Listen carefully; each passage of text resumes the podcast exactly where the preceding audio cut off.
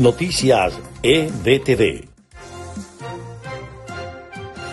Estas son las noticias más importantes de Venezuela, Estados Unidos y el mundo a esta hora. El presidente ruso Vladimir Putin reconoció este lunes en una declaración televisada la independencia de las regiones separatistas prorrusas del este de Ucrania, una decisión denunciada por Occidente que agrava la crisis entre ambos países.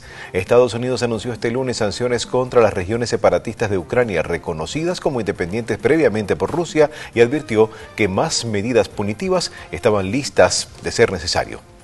Credit Suisse rechazó las acusaciones de supuestas infracciones después de que decenas de medios de comunicación publicaran los resultados de investigaciones coordinadas al estilo de los papeles de Panamá sobre una filtración de datos de miles de cuentas en la entidad en décadas anteriores.